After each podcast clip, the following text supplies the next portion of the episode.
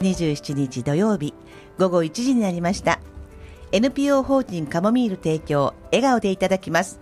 22回目のスタートですパーソナリティの田中貴子です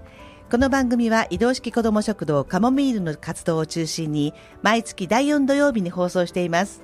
そして番組を一緒に進行してくれるのは久々のはい、皆さんこんに ちは、新高山です。こんにいちはやー、久しぶりです。もう本当ですよもうありがとうございます。皆さん覚えていらっしゃいますでしょうかね覚。えてるよ本日もよろしくお願いします。はいこの番組は FM85.4 メガヘルツ東京854久留米ら東久留米のスタジオから生放送でお届けしています。メッセージはメールアドレス854アットマーク東京 854.com までお願いします。スマホアプリ FM プラプラでお聞きの方は簡単にメッセージを送る機能がありますので、ぜひご活用ください。ということで、えー、タコさん、2024年最初の放送です。明けましておめでとうございおます。めでとうございます。でね、今年もよろしくお願いします。はお願いします皆様はい私はもう笑顔でいただきます。久しぶりなんでね、3ヶ月ぶりぐらいなので。どれだけ私が何回ドキドキしいたやかいや、分かりもうますね、私いなくても、あの、進行は大丈夫だっていうのいはやいや確認できたので、できてません。ミキサーの柴田君ももうバッチリですよってさっき言ってたのいやいやいやで、いやもう私なしでもそんなことない大丈夫かなと思ってるんですがい、てくれるだけでこう私がほっとする。まあ、花粉を上げ下げするだけの役割いやですそようねじ。ゃないけど、もう本当存在感大きいからいやいやいやいややっぱりいてもらわないと困りますよ。まあ、こんな掛け合いでね、今年も楽しく放送していきたいと思いますので、うんはいどうぞよろしくお願いします。はいでは本日のラインナップです。はじめに旬の野菜情報を食べるのは今でしょのコーナーをお届けします。はい続いてゲストコーナー。本日のゲストは、カモミールの強力なサポーターお二人をお招きしていますので、はいお楽しみに。その後、子ども食堂の支援者紹介や今後のスケジュールなど、1時54分までの生放送、最後までお付き合いください。はい。それでは最初のコーナーに行ってみましょう。旬の野菜情報食べるのは今でしょう。いうやまくいー、ったエコーばっちりですうまくいっね。たそれではこのコーナーですけれどもね、はいはい毎月旬の野菜取り上げて、その野菜の栄養や調理方法などをご紹介するコーナーです。で、今回はね、ちょっとね、あんまり馴染みのない野菜をちょっと取り上げてみたんですけど、あれ、なんでしょう、今日は。ちょっとね、ビーツって知ってますビーツ。ビーツって知ってますビーツってはい聞いたことはあるんだけど、うん実は、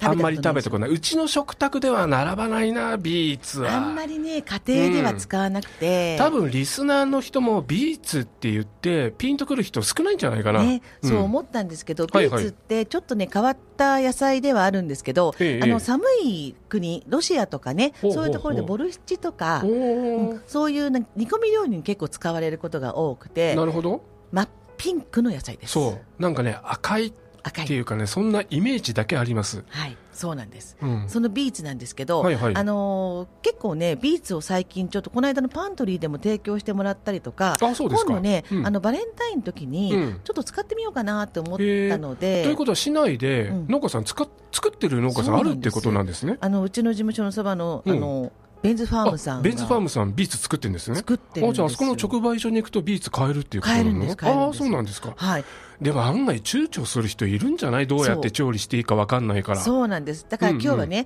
ちょっと逆におうおうまあ、そういうビーツを売ってるところも小平市内であるのでなるほどはい、皆さんにお教えあの、うんお知らせできればいいかなとあーぜ思ひって、ぜひね、お願いしますあのビーツをちょっと選んでるんですけど、はいでビーツは今言ったみたいに、うんあの赤い野菜です。赤い野菜。はい、見た目はねちょっと株の形に似てるんですけど、うん食感はちょっと大根っぽい生だとおーなるほどうん大根とお芋の間ぐらいかな、うんうんであんま生うんで食べることはないと思うんですけどね、はいでも甘みもあるんだけど、うんちょっとね生だとうん独特な土臭さっていうのかなるほど独特の香りがあるわけうね。ん、そうそうあるんです、うんなのはいはでいちょっと食べにくいって言われる人も中にいるかもしれないんですけど、うんそんなビーツなんですけど、ええ実はすごい多様な栄養素が含まれてるんですあよら何何カリウムカリウムマグネシウムマグネシウムリンリン鉄鉄亜鉛亜鉛葉酸葉酸ベタインベタイン食物繊維食物繊維ポリフェノールポリフェポリフェノール硝酸イオン硝酸イオンすごいでしょいやいやいやいや、カリウムとかってね、よくねあのこのコーナーでもよく紹介しますけそどう、ですそうですあのベー、タインと体かになんだろねう、血圧下げげたりするとかいうやつでカリねウ。ムはねうんうんうんうんはいあの排出してくれるのでね、はいはいナトリウムを排出してくれる作用があるでしょ、あと葉酸はね女性にいいなんて言って女性の方がなんかねサプリとかで取ってる人多いですよねそうなの、DNA をはいはい合成してくれる、細胞を作ってくれるああなるほどっていうビタミンなんですよ、うんだから結構妊婦さんとか、うんうんうんあと授乳期のああなるほどうんあの女性の方なんかね必要な栄養素になるんでですね今葉酸なんかコンビニでもねアプリあサプリで売ってるもんねそう売ってるうん売ってるあそれが豊富に含まれてるんですそうなねんです、うんあとさっき言ったベタインって何あんまり聞いたことないけそうどでしょベタインベタインっていうのは、うん髪の毛とか、はいはい肌とか、うん健康に関わるそのアミノ酸の一種なんですよへえなのでこれを取るとうんやっぱ髪の毛がちょっと綺麗になったありらとからああらお肌が綺麗になったりとかあら私たちの年代にはちょっとそうそうそう必要なそうそうそう要素ですねうんでもベタ私インたちの年代だけじゃなく若い人からこれを取っているとあそうかそうか多そうか分大人になってもっていうか大きくなってもいやいやいやいや年齢を重ねてもずっと綺麗でいられみるずかもみしれずしないくいられるということですねなるほど人によりますけどね。はいはい、っていうようなね、うん栄養素はたくさんありまえす、ーいいですねうんそうなんですよでポリフェノールは抗酸化作用でしょ、うんそれで硝酸硫黄は血流の改善に役立つ栄養素だから、うんやっぱりこれをちょっとだけ食べるだけでもお多ー分ね体がこう健康になるっていうかやっぱそいい寒でいすね国で食べうんうんうん寒い国で食べられているのは、うんその血流を良くしたりとあか、ーなるやほっどぱ体を温める作用があるんじゃないかなってあーいいでいすうね気がするんです。じゃあこの時期にはちょうどいいっていうことなんですねそうそうなんです、はいはいはいでねベンツファームさんでもあ今売ってるのかなうん売ってると思いますけど、うちは使わせてもらいますけれども、はいはいあの売ってますのでね、うんもしかしたらあのムーちゃん広場、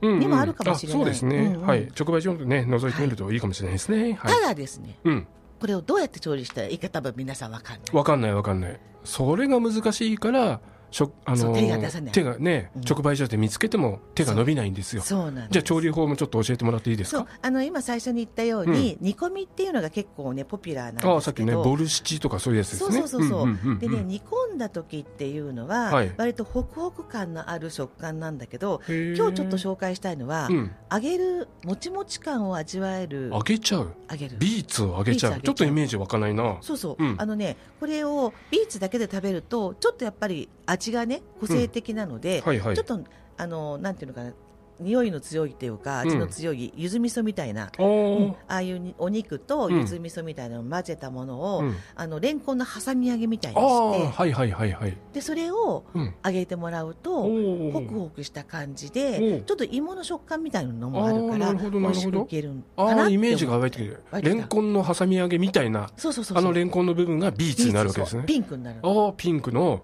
挟み揚げそうあ美味しそうですねそうホクホクするるのでうんもうぜひうんうんうねんそれやってみてもらいたいなってだから中間に挟むのはうんそれこそレンコンの挟み揚げの具みたいなので全うん然 OK だしじゃあ何でもいいわけだうねんただねパンチのあるその胡椒とかそうのんスパイスとかがちょっと入ってた方うんながるほどビーツが美味しくなるようなちょっと気がしますちょねっと強めの味付けでってそういうことですねでね前回のパントリーの時に、うんあのビーツを皆さんに提供したんですけどその時にね、はいはいあのレシピを一緒に渡したの、うんうんその中に私がおすすめのやつがちょっと2つ入っていてえここには今日ちょっとないんだけえど、はいあのポタージュポタージュそうピンクのポタージへューどうポタージュがピンク嘘いやちょっと想像できないっていうかなん かえー美味しいのって思っちゃうけどだけどもだポタージュってお芋と、まあ、玉ねぎとか炒めたりとはいはいはいかはいそれをまあミキサーに回して牛乳入れてみたいな感じじゃないですか、それにビーツをちょっと入れればいいんですよ。えーで真っピンクになっちゃうわけでしょまあ、ピンクになっちゃうんだけどそれもだから量が多いとうんすごくショッキングピンクみたいになっちゃうから、あー優しいその桜色みたいななのるにほすどるにはそんなちょっと量を考えてものは言い方だねそう桜色桜色あいいですねいいでしょあいいいいいいでしょじゃあちょっと桜色のポタージュポタージュ今度バレンタインなんかにいいと思うんだけどね、いいかもね、うんそれにクリームちょっと垂らしてあーあーなるとかほどなるほどそれはとてもいいかも、ね、なんかちょっうんと、あの意外な感じで、まあ、ダンス食べる男性はえって思うかもしれないけじゃあど今度ちょっと高子さん作ってくださいよ一そうだ回よねそれともう一つポテトサラダポテトまたそれピンクになっちゃうんでしょピン そクうななのそうなのピンクなポテトサラダそうだけどそれもだからいっぱい混ぜると、うん芋にいっぱい混ぜちゃうとピンクピンクしちゃうわけなるほどちょびっとでいいのねだからそうあでもだか食感もポテトと似てるから、そうそうそうそう相性はいいわけだね、うん食べてもねそうなの、のだからそれは美味しいと思なるほど、う、うん、これはちょっといつかカモミールでも出そうと思ってるんだけあどあいいですね、うんじゃあその時に私も食べさせてもらえぜれひばぜなひと思っていま食すべていただければ皆さんはも食べてください、い、いやーでもビーツ侮れない野菜ですね、そう栄栄養養満点素たっぷりだし料理方法もいろいろあるしそうなんです案外ね、うんあのチャレンジする価値あるんじゃなないかとる思ほいますよどじゃあリスナーの皆様ぜひビーツを見つけたらですね、まずハサミ揚げぐらいのところから、 そうねええ、そっちちょにっとポタージュはねいきなりは家族のみんながねびっくりしちゃうからまずハサミ揚げから行ってみれみたいなと思いますはいお願いします、ね、ということで食べるなら今でしょう、本日の取り上げた野菜ビーツでした、ありがとうございあまりがとうございすますでは次のコーナー行ってみましょうははいい、次はですね、はいゲストコーナーですはいはい、本日はカモミールの強力なサポーターということで、うんえーカモミールのサポーターの中でも若手の若手の若手の若手の中川かな子さん。 2回言いましたね若手のはい、若手の2回目です、はそして若手じゃないですけど強力なサポーター、はい相川和子さんはいの2回目ですけどね、はい来ていただきましたのでではよろ中しくお川さん願いしま相川すさんよろしくお願いしますよろしくお願いいたします。相川さんはもう2度目の笑顔でいただきますということですので、はいもう緊張感もなく余い裕やい余や裕いやでいやすいやねいやいやいや。いえ余裕です余裕ですね中川さんこういうラジオ番組出るのっていうのは初めてですいやもうか初めてです。おーはい、すごい緊張。緊張してますか、ええどうぞよろしくお願いしまよろすしくお願いいたします。そんな緊張してる中川さんですけれども、 はい。中川さんはもともと小平市生まれだったりするんですかえっ、と生まれは清瀬市なんですけど、お近いですね、うんはい、あのもう2歳の時に引っ越してきてて、おうまあえっ、と一回別のとこ行ったり住んだりはしてるんですけど、うんまあだいたい40年ぐらい。じゃあもう小平で育ったっていう感じなんですねそうですねおおじゃあもう小平のことは何でも知ってるっていう感じですねえそえ、んなことはない です。そんな、えー中川さんですけども、はいえっ、とそれこれまでなんか地域と関わりはなんかあったんですか地域活動とかっていうのはえーとですね、あの小学校中学校までは、うんあの小平のあの小学校中学校に通ってたので、はいまあ、そこでは関わり合ったんですけど最近はちょっとあんまり直接関わることがなくええて、えええまあ、あの母親と一緒にあの地域のポールウォーキングに参加したりとか、うんそういう間接的 なえあの接点しかなかったです、そうですかそんな中川さんがこのカモミールそ子うども食堂を手伝ってみようという思ったきっかけを聞いてみたいと思うんですけど、はいはいそもそも子ども食堂っていう活動をご存知でしたかそうですねあの子ども食堂はあの知ってましたおうただまああの名前ぐらいであのすごい詳しくは知らなかったんですけど、うんうんうんうんうん、はい子ども食堂相川さんはどういうところで子ども食堂を知ったんですか、相川さんは子ども食堂っていうワードを知ったのはどういうところですかあのーまあ一応名前はあのー以前から知ってはいました、うんはいじゃあそんなお二人なんですけど、はいまあ、子ども食 堂中川さんどういうイメージを持っていましたか、あえっ、と子ども食堂って、うん私たちがちっちゃい頃ってあの近所のお母さんが例えば自分の母親が病気とかだとなんか夕飯食べてらっしゃいよみたいなあいうのがあって、うんそれなるほどなるほのどえ規模のすごい大きいや つかなあちょっと大きいやつかなってそうかいそううイメージイメーですジかううんんそうだよね昔なんかうちでご飯食べてきななんていうよごく近言われ所て付き合いあったようんあっね、たあった最近ないよね最近ないない聞かないですね確かにそうだそうねですね、うんうんそんなイメージででカモミールを知ったのはどういうところで知ったんですか中川さんはえー、とホホームページかなんかで、うんえー、と知ったんだと思うんですけど、はいまあ、その後に公式のフェイスブックを見て、あの連絡したようなうん感うん結構早い時期だったのかなちゃんが連絡してくれたねあの血が立ち上げて NPO になったすぐぐらいだった、えーもともと高子さん中川さんとお知り合いだったわけじゃないんですよなねいんですないですねだっはてい、年齢違うもん、ああでもなんか地域で地域でなんかね出会ったことがあったりとかするかもしれないじゃないいやもうこんな若い子来てくれると思ってなかったのでじゃあそれでいきなりそういうえ中川さん普段そういうふうにいろんなところにこうチャレンジとか触手を伸ばしているっていう活動をされてるんですかはあんまりあのデブ症で全然外に出ない感じなんですけどそんな中川さんがどうしてこのカモミールには行ってみようって思ったんでしょうあえっ、とそうですね、うん50代60代になった時にうん何してるかなって思った時に、はいはい、あえっと、今のうちから動き始めれば、うんまあ、なんかものになるかなとか地域のつながりがね、そうですきねるかもしれない、やりがいとかうがん欲しかったので、うんなるほどはい、そっかそれで来てくれたおうそんな中川さんですけれどもその活躍ぶりっていうのは高子さんいかがですかいやいやもうね本当に助かあのねあの結構今もちょっと緊張しててね、うんドキドキしてて言葉があんまり出てこないんだけど、はいはいあの彼女はねすごくいろんなことに気がつく子で、うーんあの一生いろやりたいやりたいいろんなことやりたいやりたいっていう人がいるのと反対に、はい彼女はそういうところじゃないところのフォローをすごくしてくれる子なんですよだから目が行き届かないところをちゃんと見ててくれたりとか、はいあのね本当にねなんていうのかなあの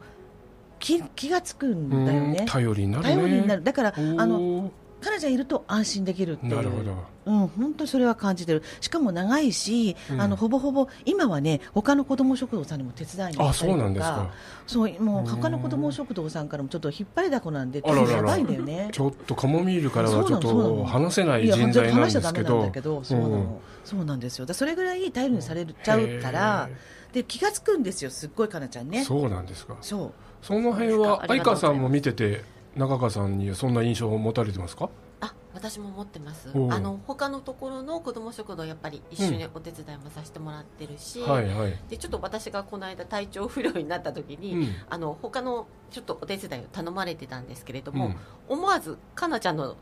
浮かんでしまっておう電話をしておうあの代役で行っていただけたりとかへー全然そうはいすごいいや頼られてますね本当に、うん、このお二人の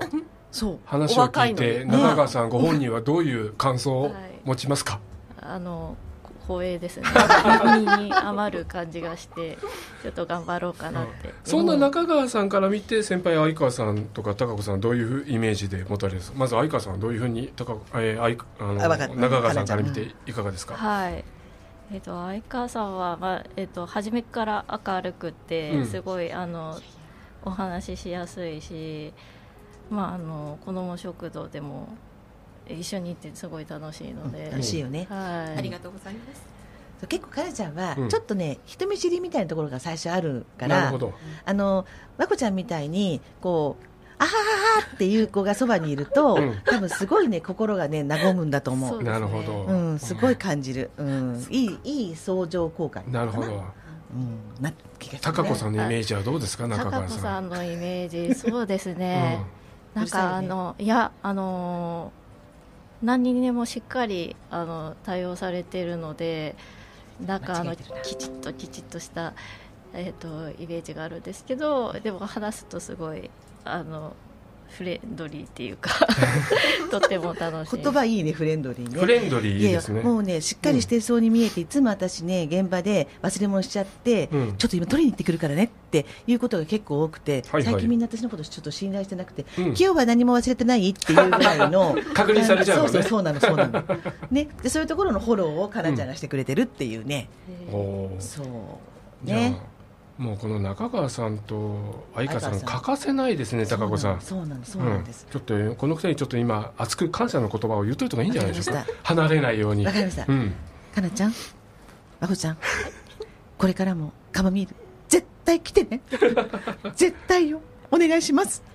今までもありがとえうえこれからもありよろしくお願いしますこんなに頼られてますけど相川さんどうですか高岡さんいのこやのいやあの私の方こそまだ教えていただくことがたくさんあるので、うん今後ともよろしくお願いいたします中川さんこう壊れてま すけど大丈夫ですかそうですねあのお料理面でもそうですけど、いろいろ諸先輩方からいろんな刺激をもらってるんで自分のためにも、はい、あの続けさせてもらいたいなって思います、ぜいひや本当にい中川さんカモミールの活動やってて楽しいですかねや楽しいですよだってねなんかいい人ばっかりおー来るサポーターさんで高子さん言ってますけど中川さんはどうですかあカモミールやっててそう思いますねなんかもともとうんあのやっぱり子ども食堂に興味ある方だから社会問題とかにも詳しかったりしてすごい勉強にもなるし、はい、あのいい方ばっかで、うんうんはい、何が楽しいなんか楽しかった思い出とかってあります思い出っていうかカモミールやっててそうですねあのあの先ほどもお話出たんですけど他の子ども食堂さんとのに行くようなきっかけがうんできたり、なるほどまあ、人のつながりが増えるそううね、うんんそれとねなんかねあの一つのものを作り上げた時のみんなの表情っていうのがすごくやっぱり最近よくてなるほどこの間もねちょっとあの和食の幕の内弁当を作ったんだけど、はいはいはいあのだし巻き卵とか、ええあの筑前煮とかねで出来上がっはいた延々とだし巻き卵を作ってたってでいそううあそのうそう話そでうすそようそねうそうそうそうええ25回作ってるのねでも上手になったし、うんそれが上手になっていくことがなんかみんなすごく楽しくてうんっていうのを言ってくれてますね、うんで今度のバレンタインの時にあの去年作ったチョコまみれのパンケーキというのを出したんですけど、うんはいこの間のその顔見えるの時に、うんバレンタインはそれしましょうっていうリクエストをしてくれたりとか、なんかね作ることに対してすごく楽しんでくれてる感があー最近感じられて、それはいいいやでいやすとねねやりがいあるなってちょっと私思っちゃう。ただカモミール食数も多いから愛花さん大変じゃないですかですよねねえ100とか150とか作る私には考えられません、いやいやいや中川さんいかがですかあの食数びっくりしますよね弁当屋さんじゃみたいなあのお弁当の容器が並ぶと壮観っていうか、はい、写真撮りたくなりますよね。ね、でもそれをうんサポーターさんたちがねやっぱり最近多く来てくださるのであのほぼほぼ私は調理をしなくても、うん皆さんで仕上げちゃうんですよなるほど150食みんなで仕上げちゃうんですよすごいですねすごいですよねだからうん私ね、そのサポーターさんたちが私がいなくてももうできるなっていうのをちょっと感じてて、うんたくましいなと思ってて、はい、なんかいろんなことまた考えていかなきゃなってちょっと思ってますそうですね、はいまた違う展開ができるかもしれませんが、ということでちょっと前半ここまでにしておきたいと思いますでここで1曲お聴きいただきましょう本日のゲスト中川さんのリクエスト曲で「ユキプリズム」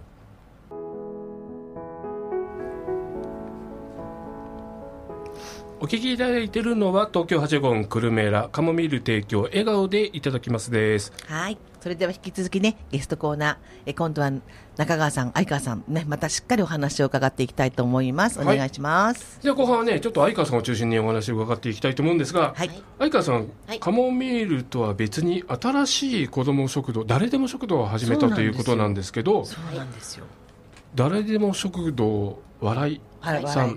えー相川さんそれを始めようと思ったきっかけって何かあるんですかあはいあのこの高子さんにお尻を叩かれた、もうねずっと前からねそうなやのりたいやりたいって言ってて居場所が欲しいって言ってたんですおーはいはいでずっと話を聞いてたんだけど、うんなかなかもうああでもないこうでもないってやっぱね私もそうだったんだけど最初うん悩むのどうしたらいいかが分からないから、まあそれはそうだよねそうだけどやってみってうんとりあえずやってみなきゃ分かんないよってなる言っほて、ど確かにお尻は叩きました けど優しく押した感じです。お尻を蹴り飛ばされた感じです ねブブー違いますよ。そんな誰でも食堂笑いさんなんですけど、まあ、子ども食堂っていう名前ではなくて、はい誰でも食堂っていう名前にしたら何かやっぱりこだわりみたいなのあるんでしょうかあえっ、と私がやろうと思ってたのは自分の住んでる地域、はい、でそこでやりたいなっていうのがまず第一あったんで、うんあのうちの方の地域で、うん高齢者も案外いらっしゃるような公民館がちょっと借りれるなるほどなので、うんあの最初の なんだろう発想としてはちょっとおお年寄りの方が案外いらっしゃるんじゃないかなっていううん思いもあって、はいはい、でもちろんあの子供も来ても構わないし、うん、だから誰でもっていう形に一応してうん作りたいなっていう思いで、実際にはどういう年齢層の方が来られてるんですかやっぱり子供今から大い人ろいまろでいろいろいですね、うんだからお年寄りの方で昨日もお一人であのお食事に来てくださってる方もいらっしゃいましたし、はいあのお子様連れで来てくださってる方もいたし、本当にいじゃあろい年ろ。齢層幅広なんですいろいねろですねえうんだからなんか子ども食堂って断っちゃうとやっぱこう来にくえいなるほどそううんうんはいっていうのもちょっと思ってじゃあそこで誰でも食堂そうですね笑いっていう名前ここには何か思いが込められてるんでしょうか、はい、うんあの何人のつながりの輪っかの輪うんで平和の輪うんで笑う笑うニコニコ笑ううんあらちょっとあと何があったっけ話すのはうんあれもう一個なんだあ巡るの間ああのー SDGs 的な環境の感ですそうねそうそうそのうん5つを一応ちょっと考えて、ううんんあの笑いなるほどところを作らせてもらいました深いですね深いのよ。一応一応ちょっと深深めで、うんはい最初笑いって聞いた時に、うんえ笑いってちょっと思っちゃったちありあしたょっとんってでいすちょうっねと言いにくい感じも、そううんうん、思ったそのんなに熱い思いがそう込められてるんですそうねだったらしいんです、うんはいそうあの相川さんは今までずっと認知症カフェをやってはいはいらっしゃってて、はいでそれでやっぱりいろんな方々とのお付き合いもあった中で、うんその高齢の方とか子供さんとか、はいい、ろんな方々をやっぱ実際こううん見て、でうん今現在もまあ未成員さんやられているので、はいあのいろんな方々とのお付き合いもあったりとなかるほどあのね本当に地域に貢献している方なんですよ。おーでそんな方がやっぱりやってくれれば必ずみんなが喜んでくれると思ってたので、うんうんあの蹴飛ばしました。そうは言ってもやっぱり子ども食堂で誰でも食堂を立ち上げるのっていうのは大変だったんじゃないですか大変ですめちゃくちゃ、ねうんえ例えばどういうところが大変でしたあーまあ金銭的な部分、うんどこからどうしようそうですよね運営費は大事ですからそうでねすねはいはいはいでも本当にあのスタッフで最初だから立ち上げようかって言ってくれたのも、うん本当にあの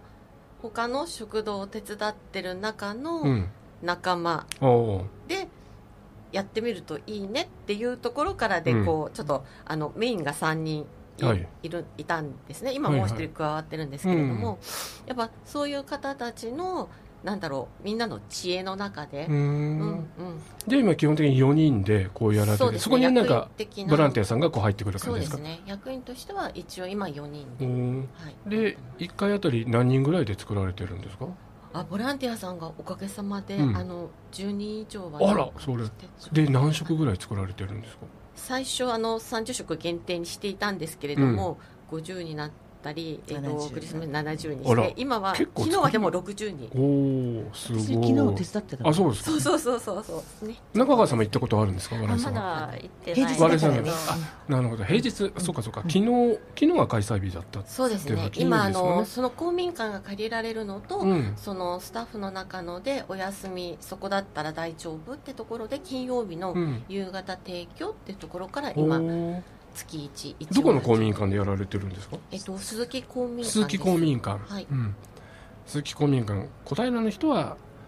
わかるかな、うんちちょょっっととわわかかりりづらにいく場かない鈴木所はね街道うん鈴木街道街道ちょっと南に入小っ金井て街道の交差点のちょっと西のっていうところなんですそうねそうそうそうちょっと通りからはね入るからね少し入るからそうなんです目立たいない場所にあるんですけど、そうですか鈴木公民館でやられてでるもんでねす鈴ね木公民館はすごうくん利用者が多いって話を聞いていて、あそうなんだなんかね枠が取れなくて悩んじゃったりすることもあるよへね。ーねカモミールはなんかトイレ取れなかったってあ言ってたカんモでミすールはね鈴木公民館断られたの。あそうなんですかそうなのなかなか難しいですねそうなのでもね、笑いさんがね、今言ってやってくださってるので、うんその地域の、ね、困ってる支援の必要な人たちはそこに行かれるからよかったなっていう思いがいいですやねっぱりあって、今、うん月に何回開催されあてるまんでだすだかから月に1回ですと月りあえに1ず回えっ、と第何第4金金第四金曜日のに夕方配布やられてるんですね、はいほうクリスマ会ス食ね、うんあ会食と会食形式であのお弁当で提供して、うんその場で召し上がっていただくこともできるしその方には温かい汁物をちょっとつけて差し上げるなるほででお弁当で形式なんで持ち帰りもできるってことなんですね、うんできますできますおおいいですうね、んあの汁物はつかないけどうん持ち帰りはね、はい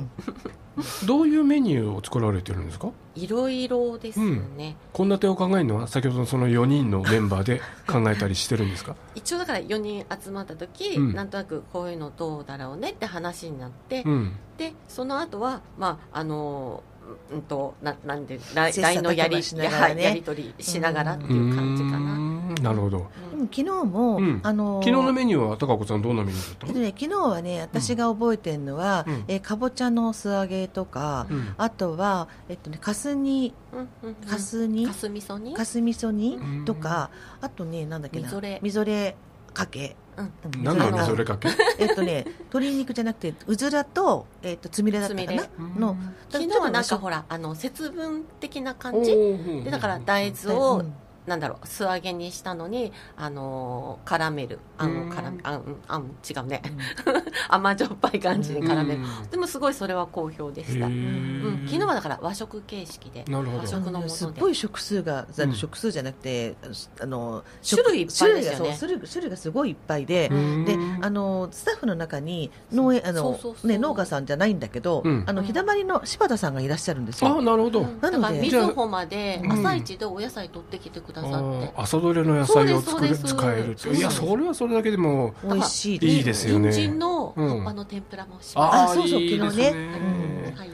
そんなやつを作られてるのでうん割ともう本当にもう素材を生かした感じのいいですねお料理が多いねそうするともうなんでしょうねあの来られる方は結構リピートの方も多いんですかあそうですね、うんあの同じ方で何人何回か来てくださってる方もいらっしゃいます、うんうんうんうんやっぱそこの場所で欲しかったのよって言ってくださってる方もいるし、うんうんうんであのオレンジカフェであの来てくださってる方が来たりとか、うんありがたいですあとあってもいいですねはい本当に地域地域に頼られるうん食堂になってる感じなんですかなっねてるですよ本当そういう感じがしますねうんでもまだまだこれからあの来られる方輪を広げていきたいと思うんですけど、い PR とかって何か工夫されてることってありますか、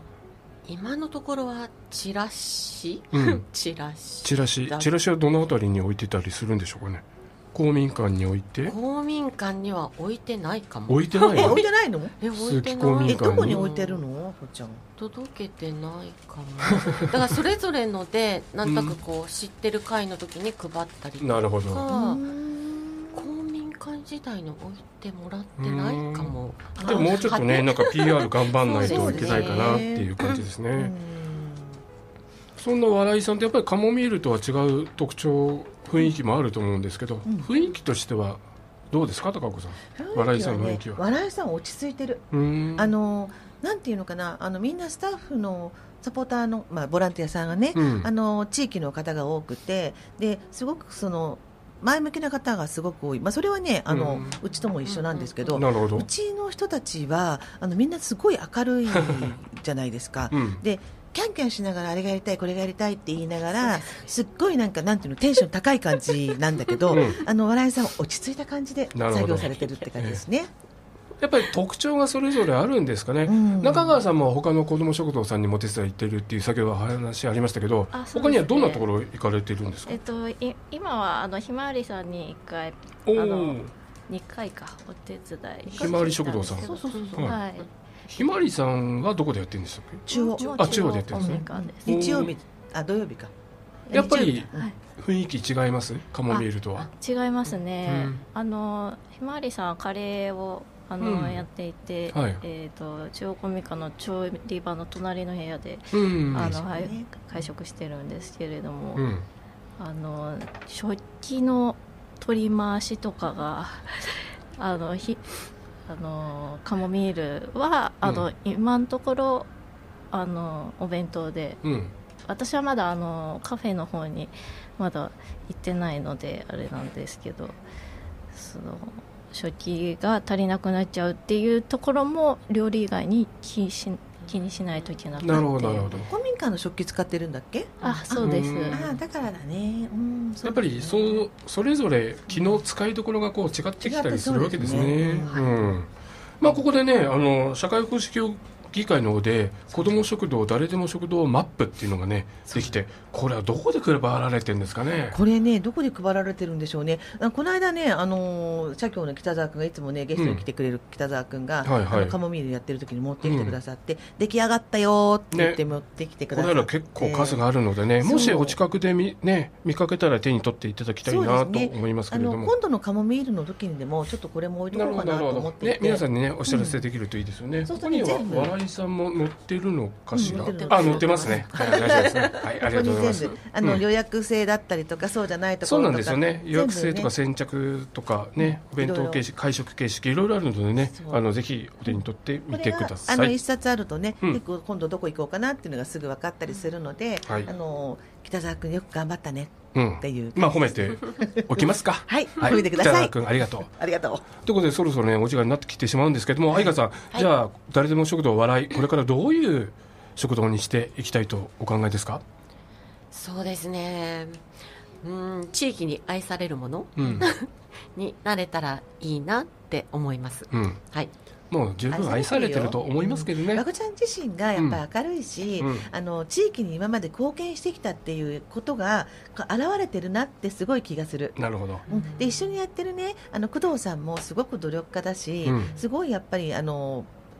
会ったことあります工よね藤さんもお手伝いされてるんですそねうわそう工藤さんはよく知ってまそすうそうメインですメインですあそうそうそうそうそう、工藤さんもあのスタッフなんですよ、うんで工藤さんがやっぱ献立立てたりとかなるほどあこちゃん献立立てたりとか、まあ、公開でねいろいろと話し合いしながら、ほうまあ、これからもねじっくり話し合いしながら二人でねそうでいすいかところをつ,、ね、つないでいってもらいたいなってすごねく思っています、カマミールも頑張っていきますが笑いさんも頑張っていただきたいと思い頑張りまますすはい頑張りましょうということでそろそろ時間になってしまいました本日のゲストはカモミールのサポーター中川花子さかんなこさんと相川和子さんでしたお二人ありがとうございましたたありがとうございましたでは一曲お聴きいただきます本日のゲスト相川さんのリクエスト曲「ベリーグッドマン隣」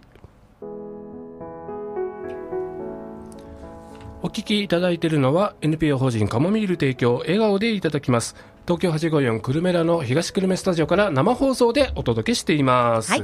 さて次のコーナーです、はい支援者紹介足を向けては寝られませんのコーナーです、はい移動式子ども食堂カモミールはいろいろな方々に支えられて運営しています当日の調理サポーター以外にも食材など寄付もたくさんいただいています本当に感謝の気持ちでいっぱいで足を向けては寝られません、はいこのコーナーでは支援していただいた皆さんをご紹介して感謝の気持ちを伝えていきたいと思いますそれでは今月の支援者紹介よろしくお願いします、はい、えー、ではまず食材ですね、はいお米菅原さんからまたいただいていつもありがとうございますいつも美味しいお米菅原さんありがとうございますありがとうございますで、東都生協から、はいえー今回ですね、ベーコン、鶏肉、チーズケーキ、いちご、バナナ、シーフードミックス、アサリなど、たくさん使わせていただきました。はい、女性使わせていただきました。あありがとうございまこす。の東都生協さんの女性も本当助かりますよね。助かりますね。またそして来年もはいお願、いします金子農園さん、うんいつもね、格安で提供をいただいてます。ありがとうございますあ。りがとうございま今す。月はね、人参、ほうれん草、オータムポエム、ニンニクなど。はいオータムポエムって何ですかオータムポエムってね、うんあの葉葉っぱなんですけど、おー緑の葉っぱなんですけど、はいはいそれをねちょっと茹でてうんクリスマスの時にね使あ、そうわでせすかて、。うんあもらい金子まさん、いつもありがとうござあいりまがとうござすい。ます。でフードドライブからはミックスビーンズ缶トマト缶オレンジマーマレードパスタ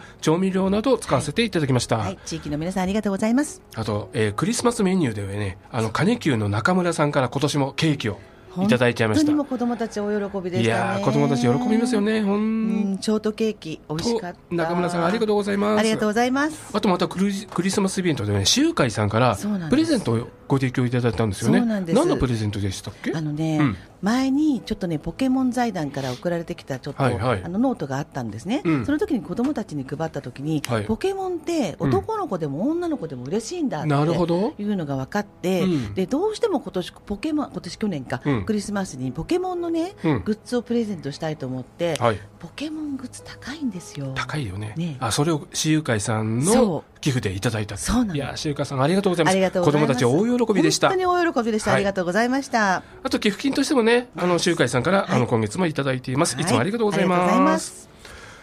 ではもう一つねファミマフードドライブ先ほどもねご紹介しましたけど、ファミマフードドライブの実績もご紹介しますね、はい12月は総重量で 66.95kg あっ集ためんてですはいね本当にあの近隣のフードドライブの中でも小平は多いって言われてるんですよね多いそうそうそうなんですでねパントリーにでもね、うんあの今回出させてもらいまして本当に温かい気持ちパがントリーにねね助かります、はい24日の日で12月24うんう日、んうんパントリーやらせてもらったんですけど、はいはい1時間しないであらでなんで何人ぐらい来たんですかあの時って120人ぐいやらい本当に今回もね、うんあの都営大沼町アパート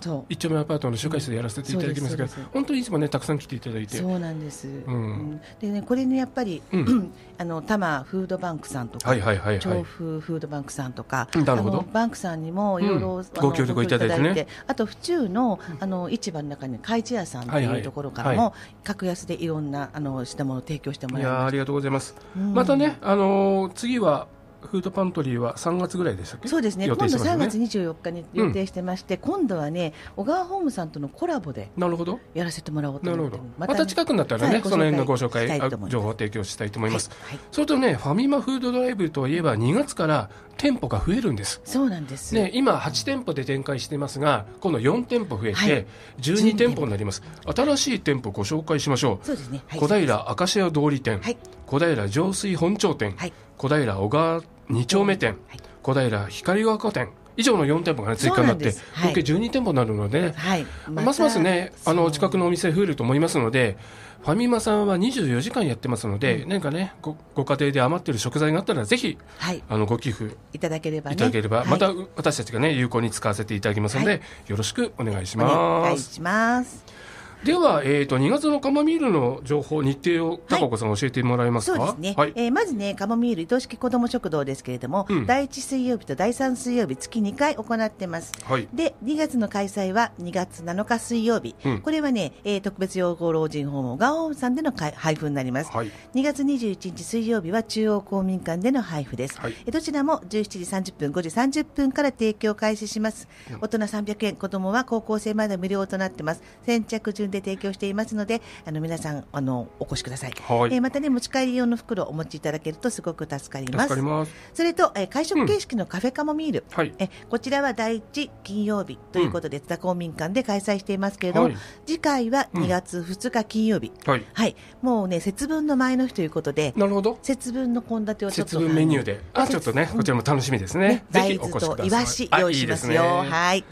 他の子供食堂情報は何かありますか。そうですねえ今回ね、うんあの昨日終わっちゃったんですけど笑いさんはうんまた2月は、えー最終2月の第4金曜日、鈴木公民館ではい夕方ですね。はえっい。と23が祝日だけどあります、あ、23、2月23日が祝日ですけど、笑いさんははいやります開催日というこはとでいお願いします。ははいそしてね、あのうん今度フードパントリーであの一緒にコラボする小川湾食堂さん小川湾食堂誰でも食堂、はいはいはい小川湾広場さんはいはいは明日明日11時30分から10時30分。はい、うんえーカレーコロッケカレーだったかなおーはい、楽しみですね。はい、楽しみですね、はい。ぜひね、あうんの、足を運んでもらえればなと思いますが。はいでね、えーいろいろとやっぱりあのさっき高山君から話があったようにこの子ども食堂マップ、ねえ載ってますので、うんこれからね皆さんにお配りできると思いますので、はよかったら参考にして皆さん他の子ども食堂さんにも足を運んでいただければぜひとぜ思ひいお願まいすし。ます。はいで、ここでね、メッセージいただいてるので紹介しましょう。あらはいはいラジオネーム、めいっこ三姉妹さん。あらかなちゃん聞いてるよ。頑張ってねーってタこナとでちゃすん。頑張って頑張ってます。だからさん、誰か想像つきますかね、これねはい。。めいっこ三姉妹ね、聞いてくれてありがとう。ラジオネーム、ちーちゃん。残念ながら若手じゃない和子 ちゃんへ。ごめんごめん大変そうだけど、楽しそうだし、キラキラ輝い輝いてるわよ。私もお弁当作り頑張ります。ということです。もう一つですね、ラジオネーム、めぐみるくさん。はい若手じゃない和子ちゃんへ。なんかもう浸透しちゃっごためよんごめんわこちゃんごめんね家族3人で聞いてるよ。これからも活動頑張ってね。ってことです。皆さんメッセージありがとうございます。ありがとうございますありがとうございますということでね、はいあっという間、もうそろそろエンディングの時間になってきましたが、本当だもうおしまいですねラジオ初出演だった中川さん、いかがでしたかそろそろもう緊張も解けてっていう時間ですか ねあ、やっと緊張が解けてきたぐらい ですね。遅かった。ラジオ出演いかがでしたかかん初出演の感想は。あ、えー貴重な体験をさせていただいたなと思い ます。はい。まだまだこれからいろんなチャレンジがねできる年齢だからね、うんいろんなことチャレンジして本当ですね。そうですねやってみられたいと思います。はい、ありがとうございます。吸収できるタイプなのではい、楽しみです。はい、楽しみですね相川さんは2回目の出演でしたが、いかがでしたかやっぱり緊張です緊張そうそうは見えないけどねえごめんなさい笑ってごまかしてますうんさすが年の子かしらそうそうそうそうだからそういうこと言わないのああ分かった分かったごめんねまこちゃんまた娘さんたちから言われちゃう ね大丈夫よでもこういうね素敵なサポーターさんたちに囲まれているカモミールですけども、はい高岡さんカモミールはねいつでもサポーター募集中なんですよねあそうなんで、す、募集中なんですけど、うん最近ちょっとね、あのー定着してるんですよ、うんでね、すごいやっぱり同じ方々がずっと続けてきてくれてることに、私がすごい感謝をしてまして、はいはい新しい方もぜひね、やりたい方はお声かけいただければ、うんその仲間にすぐに入れますので、うんあのみんな本当にいい方ばっかりで、はいはいあのなんていうのかな、私のモットーとしては、一人ぼっちにしない。うんボランティアさんがと突然来ても一人ぼっちにしないはいようなはい環境をこれからも作っていきたいと思いますので、うんあのぜひあの来たい方はお声かけください。そうですね、でカモミールちょっと足を運んでいただいて、また他の別日でね、うんあの開催している子ども食堂さんもいっぱいあるのでそういうところもご紹介できますしそうなんねですそうなんで自す分の日程に合わせて、うんあのお手伝いできると思うので、もしこういう誰でも食堂子ども食堂に興味があるって方はね、はいぜひあのお問い合わせいただければと思います。はいご紹介できると思います。で取りまとめは社会福祉協議会でもねやってるのでもしあよよろしければ小平市の社会福祉協議会の方にもお問い合わせをいただければと思います、はいそうですはい。もうねあっという間に本当に終わっちゃったけど、いやー久しぶりの笑顔でいただきますのそうはでし私ょう出演でしたけれどももうほっと私した必要ですかね必要だよ。本当、てかもういなねく。ても大丈夫だったんじゃないですか私ね本当にね、はいはい大山くんがいるかいないかで、うんあの私の緊張感が違うんです。まあ一応あの時間も見なきゃいけないしそうそう花粉も上げなきゃいけないしそうそうそうそうやることがやることいっぱいあってちょこちょこ 出るんだよねそうそううんで質問もしなきゃいけないしで、なるほどゲストさんはだから本当に私が一人だとね心配でしょうがないと思いますよまあ、そういう緊張感がある放送もね たまにはいいかと思いますけれども、いやいや続けてだったからね緊張マックスでしたからねいやいやいやもうこれからもね少し、まあ、小山君もねすごく忙しくて体調をちょっとねあの気ざ気遣わなきゃいけないところもあると思うんですけどいえいえはいあの次回もぜひ、はいはい、頑張ります一緒にやってください、はいお願いします。ということで、えー番組そろそろお別れの時間です NPO 法人カモミール提供笑顔でいただきますパーソナリティは田中貴子新小山ミキサーは若手赤丸急上昇中の柴田柴田君君ディレクターは高橋康でお送りしました次回の放送は3月23日土曜日午後1時からですお聞き逃しのないようにはい、皆さん今日はありがとうございました。本日はこの辺で、引き続き東京854久留米らでお楽しみください。それでは皆さん良い週末を。さようなら。さようならバイバイバイバイ